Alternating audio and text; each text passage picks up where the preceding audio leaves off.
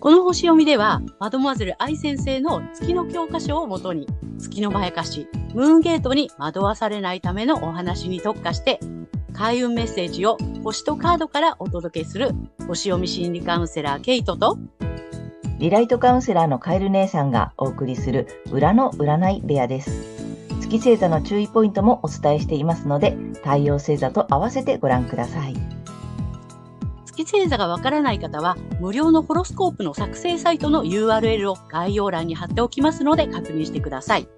月星座のムーンゲートについては、12星座別に詳しく解説している動画がございますので、ぜひそちらもご覧ください。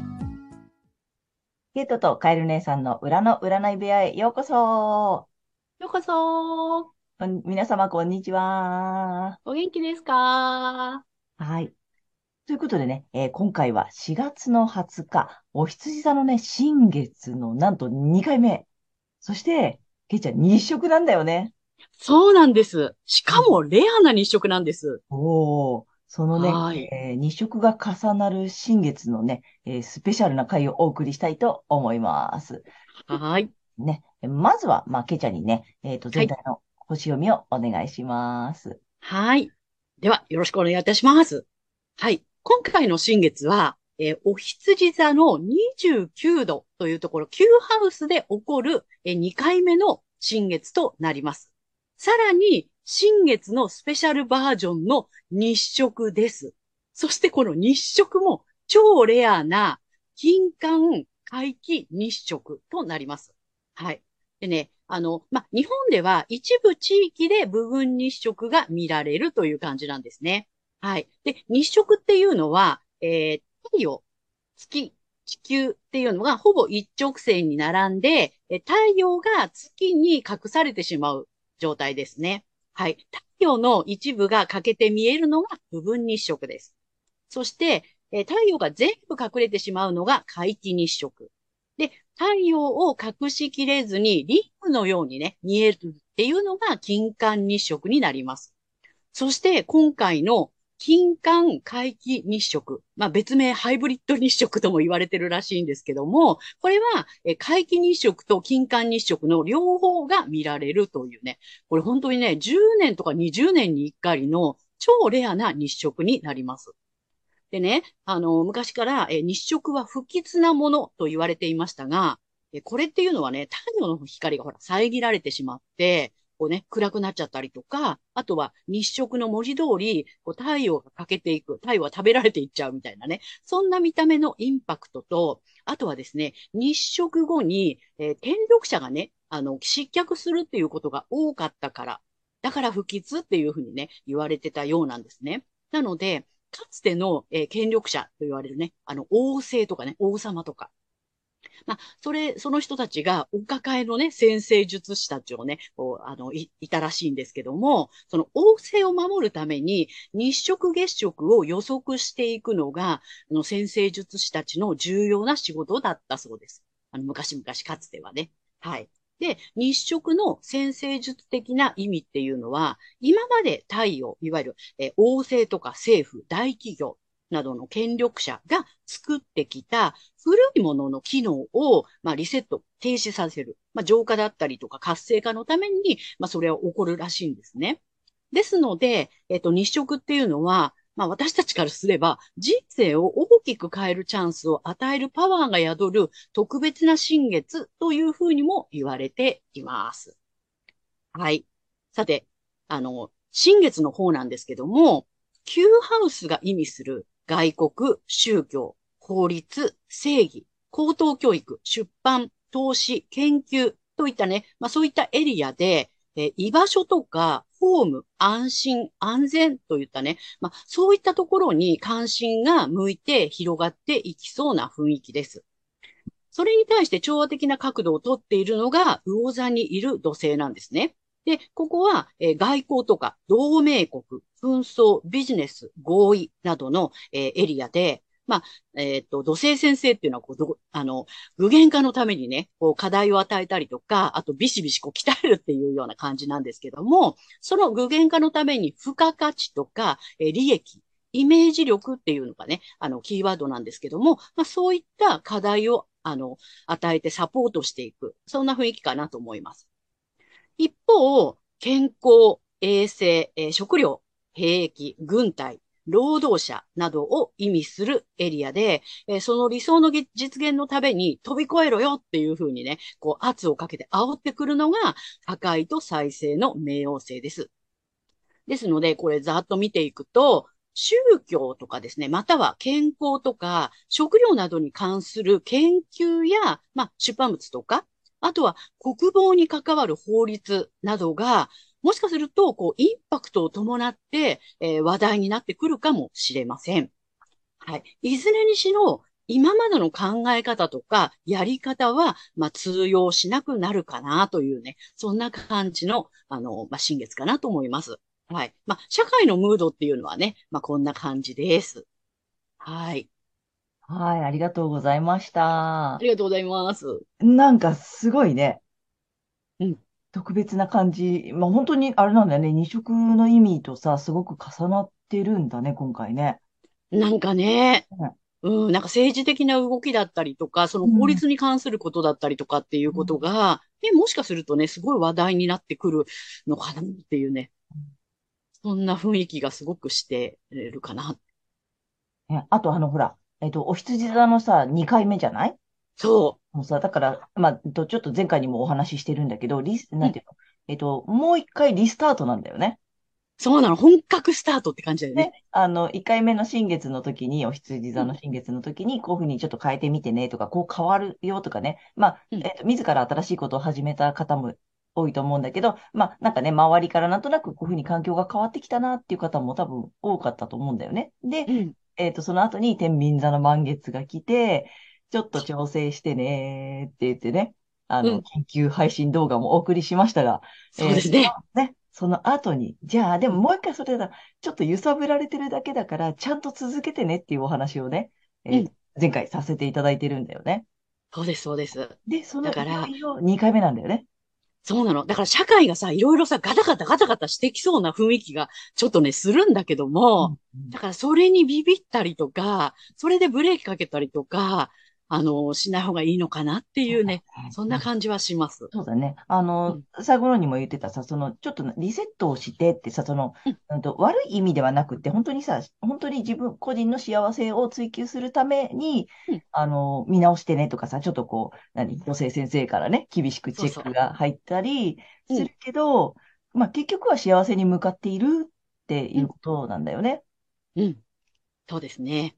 それ伴ってちょっとインパクトのある、ね、周りがガタガタしたり、なんかちょっとね、うん、えー、ニュースが出たりするかなっていう感じがしてるね。うん、見て取れるかなっていう。うんうん。うんうん。ちょっとね、あの、ほら、なんだっけ、国防に関わる法律とかさ、うん。あれだよね、そもそもに移植の時はさ、その政権が変わったりとかってことが多かったっていうのもあるから、うん、なんかちょっと国絡みとかさ、国の規模で、ちょっと大きい感じでさ、うん、大きな変化があるかもしれないし、うん。あとあれだよね、食料ね。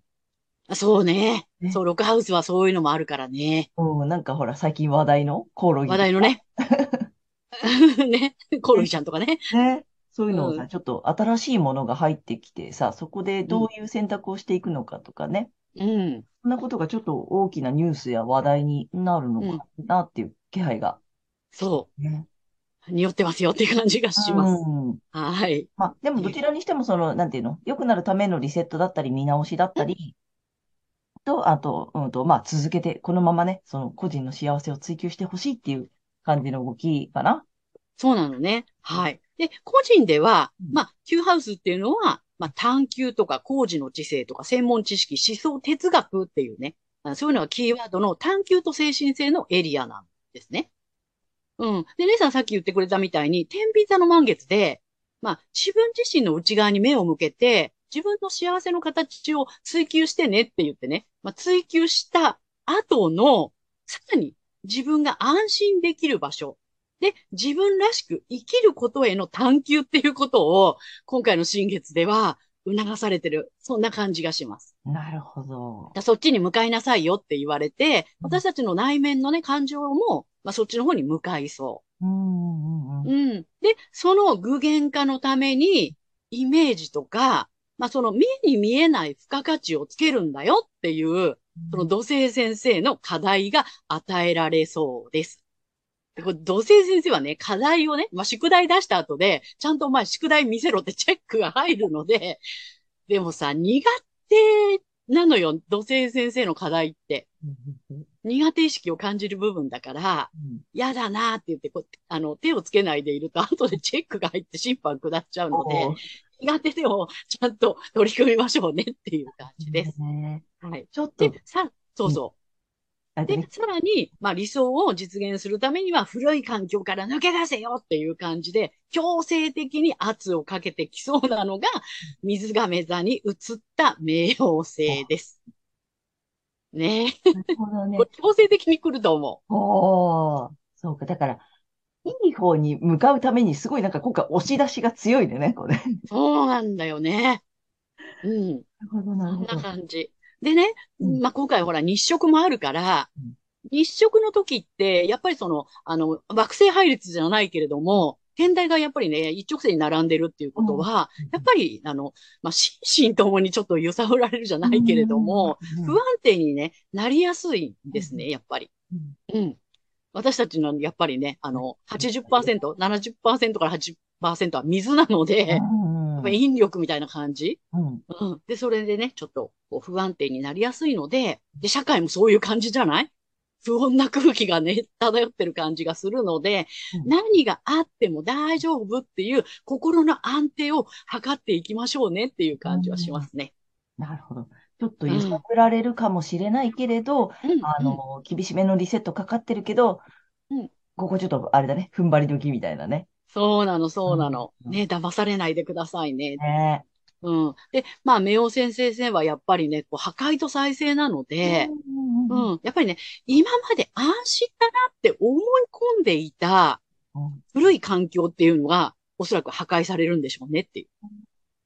うん。もうなるほどね。古いよって。そこはもう安全じゃないよ。うんうんうんううん。んうん。老朽化してるよ、みたいなね。そうね。だからそれが安心安全って思ってたり、ね、信じたままだとちょっと、あれだね、この後危ないいよ。だから逆にね。うん。いろいろリセットされたり、なんか強制的に宿題出されるけど、新しい安心安全の場所を知るためなんだよね。そうなの。うんうん。そうなんですね。だから、なんかさ、なんとなくさ、こんなに、あの、なんていうの、あの、でっかくて頑丈な建物だったら大丈夫だって言って、そこにいたくなっちゃうんだけどね、心情的には。うんうんだけどそれもう古いよ、老朽化してるよっていうね。だからそんなのはぶっ潰しちゃった方がいいよねっていう感じで、冥王先生の破壊。だからスクラップビルドっていう感じよね。まさに破壊と再生。うん。なので、まあ、強制的に来ると思います。うん。うん。で、それは、なんでかっていうと、本当に安心できる、自分らしく、安心ができて、自分らしく生きることへの、まあ、再生のスタートを切っていくっていうね、今回の新月日食は、その大きなターニングポイントになりそうかなっていうふうに思ってます。じゃあ、大きなスタートへの、さ元のスタートだね。そうだね。うん。はい。すごい、このに、お羊座の新月2回目と、えーこの日食スペシャルっていうことで、うん皆様、ぜひ、あの、ね、新しいスタートを切っていきましょう。はい。ねはい。ありがとうございます。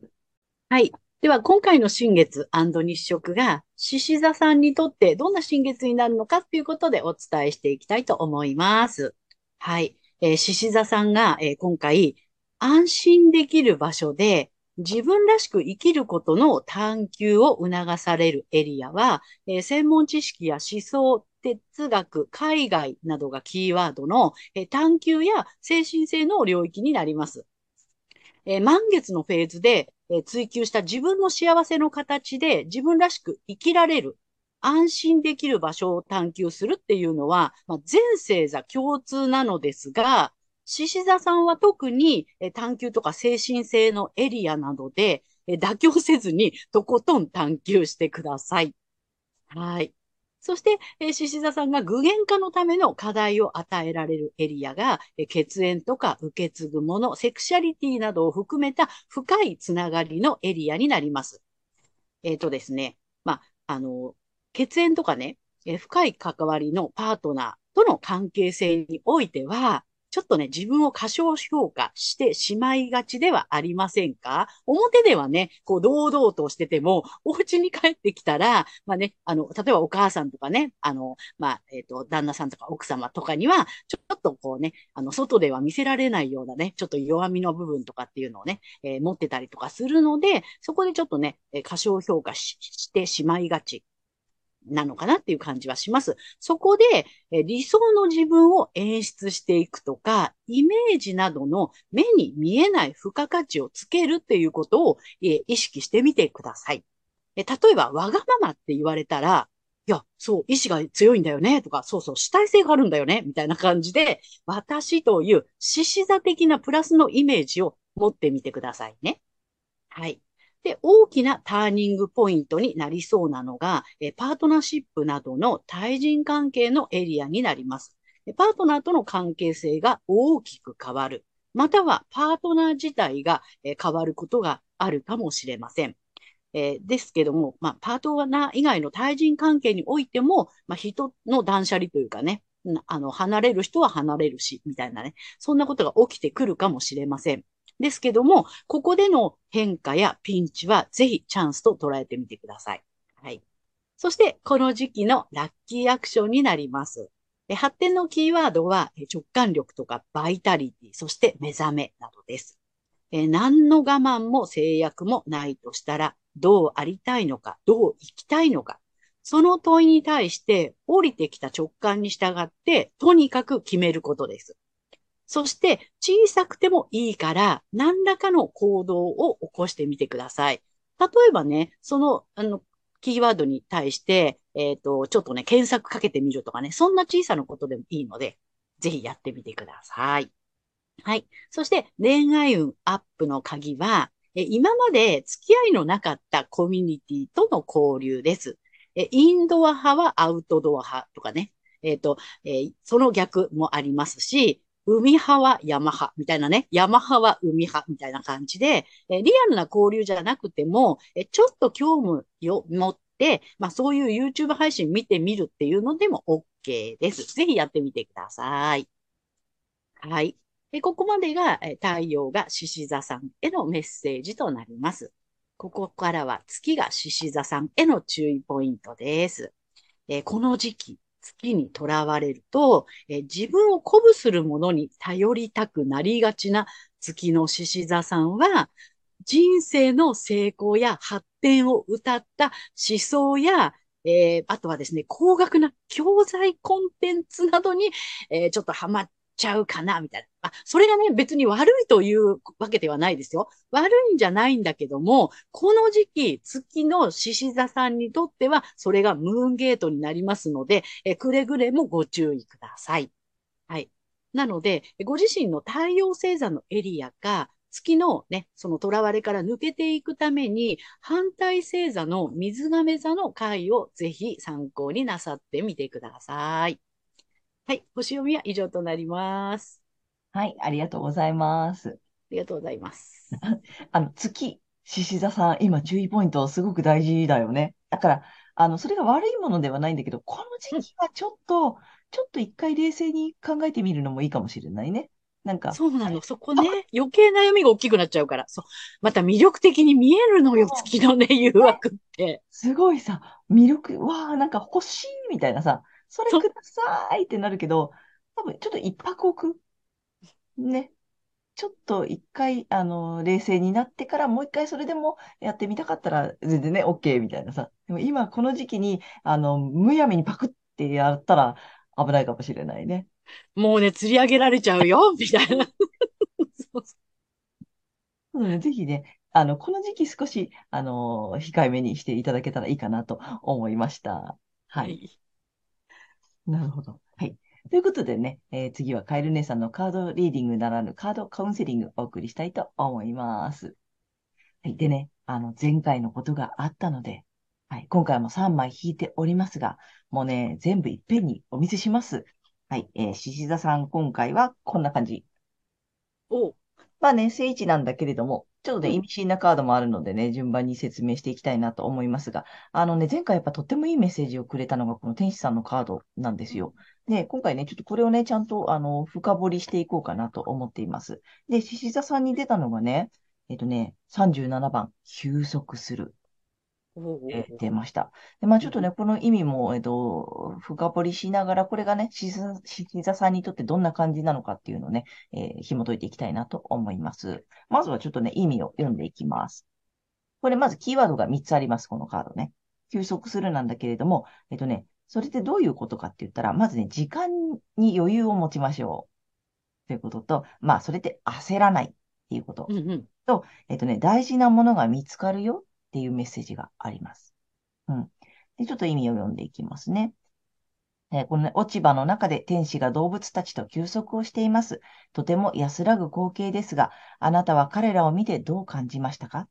もしかしてあなたは休むことに後ろめたさを感じていませんか？それは周りの忙しそうな様子を見て、自分もその流れに乗って休みなく動いていないと取り残された気持ちになるからなので、なのかもしれません。他人の活動を気にすることはありません。大切なのは自分の体と心の声をきちんと聞いてあげることです。こうして休んでいる間に、確かにあなたは一つ仕事を進めることができたかもしれませんが、疲れていては良いアイデアも浮かびません。必要な時にはじっくり休みましょう。十分な休息をとった後のあなたはリフレッシュされ、良いアイデアも今まで以上に浮かんでくることでしょう。あとね、キーワードとしてはね、力を蓄える時とか、えっ、とね、こその時間、この時間はね、無駄ではなくて、有意義な時間だよっていうこと。で、あと、新しい何かを発見するための、まあ、休息なんだよね。うんうん。ただ休むっていうことではないっていうさ、意味はちょっとお分かりいただけたかなと思うんだよね。あと、未来が見えてくるっていう意味もあったりします。まあ、ちょっと忙しいのかなっていうこともね、あのー感じるんだけれども。で、あの、この、まあ、タロットカードですよ。で、今回どちらも逆位置ではなく正位置なんだけれども、ちょっと気になるのがこっちが。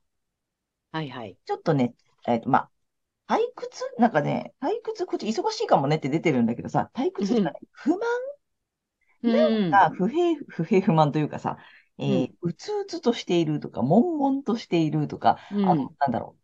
迷いあぐねているんだよね。こうさ、さ、本当はこう、あ、カップどうぞって差し出されてるんだけど、うー、うんん。みたいなさ、なんか、なんか釈然としないというかさ、あの、ちょっとマイナスな方向にしか見えてなかったり、本当は、うんあの、いいもの差し出されてるんだけど、いいものに見えていなかったりとか、なんかそんな状況うんなのかな。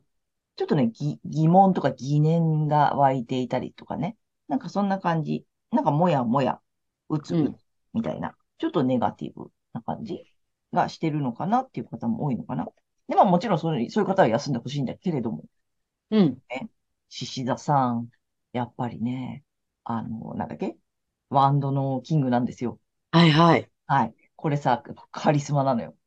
うん。うん。これカリスマ性。しかもさ、周囲を圧倒するカリスマ性っていう意味なのよ。うんうんだからやっぱりさ、獅子座さんらしく、なんていうの？大胆に、あの、行動的に、あの、なんだ、燃え上がる炎のようにカリスマ性を発揮する、あと、まあ、リーダーシップとかね。うん、やっぱそういう意味があるのよ。やっぱこれがちゃんと来てるから、やっぱちょっと今、あの、あとさ、過小評価してませんかっていう話もあったでしょ？うん、そうそまあその辺がやっぱこのちょっと休息、今そんなに慌てなくてもいいんじゃないの？ちゃんと自分を探求してねっていうことをすっ今回言われてたでしょ？だから、その休息がイコール、今回自分をちゃんと深く探求する。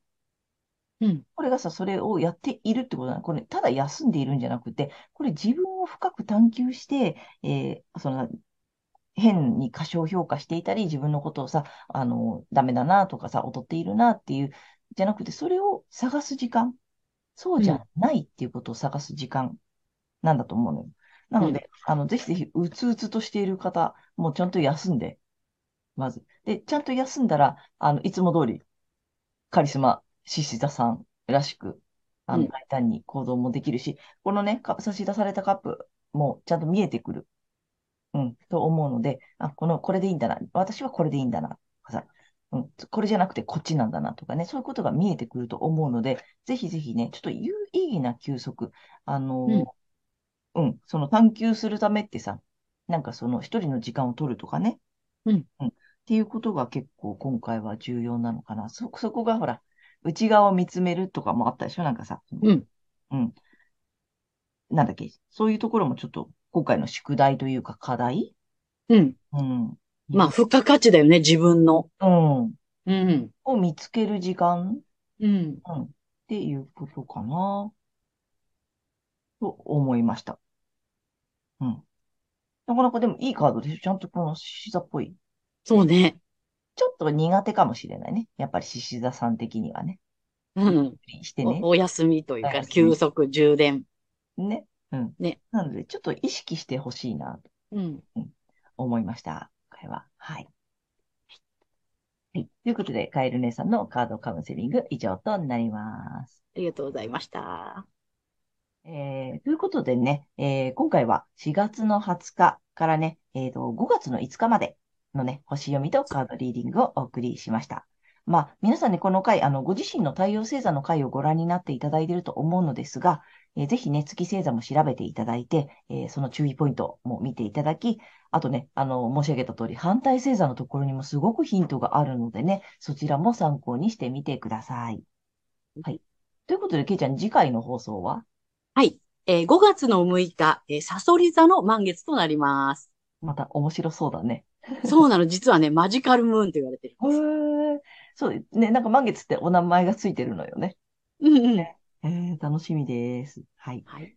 はい。ということでね、えー、またチャンネル登録やグッドボタンなどもね、あの、たくさん見ていただいてありがとうございます。励みになっていますで、ぜひまたよろしくお願いいたします。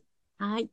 えー私たち二人の個人鑑定の詳細や、えーブログ、公式 LINE などの URL は概要欄に載せてありますので、そちらもぜひよろしくお願いいたします。ということでね、皆様素敵な2週間をお過ごしください。またねー。ありがとうございました。ありがとうね。また次回ねー。